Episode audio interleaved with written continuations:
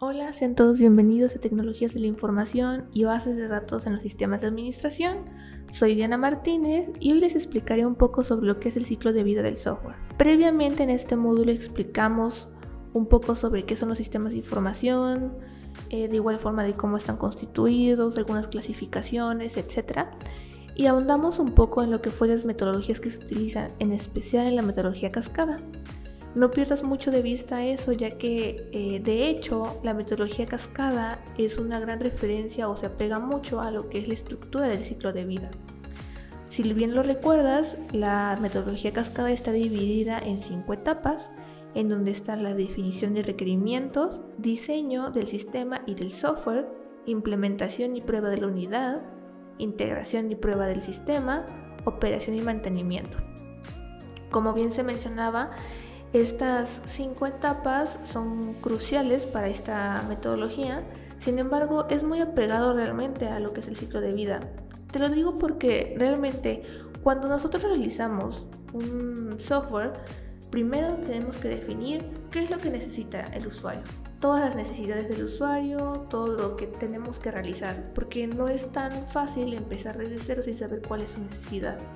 Posteriormente realizamos un diseño, que en efecto podemos hacer en algunos casos algunos prototipos, podemos realizar algunas maquetas, etc. Empezamos a desarrollar después, hacemos alguna implementación, hacemos pruebas con algún módulo pequeño.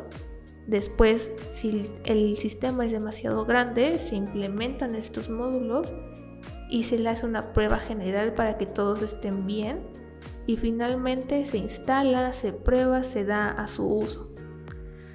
Mencionábamos también que se les da mantenimiento porque como todas las cosas puede llegar a tener errores. Bien se mencionaba en el contenido que existe una persona o un, perfil que se le llama tester, que de hecho su función, como bien lo dice, es probar que todo esto corra bien.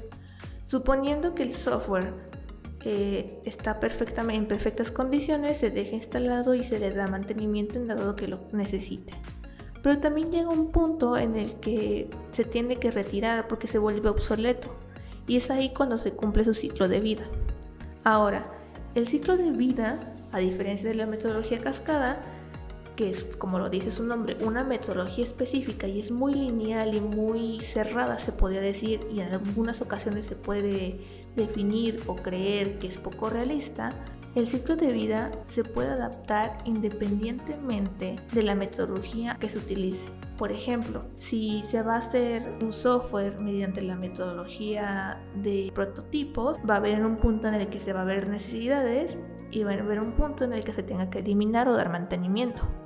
Puede que en algunas etapas no sean tan obvias, pero se encuentran dentro del proceso. Puede que te llegue a confundir un poco lo que es la metodología cascada y lo que es el ciclo de vida.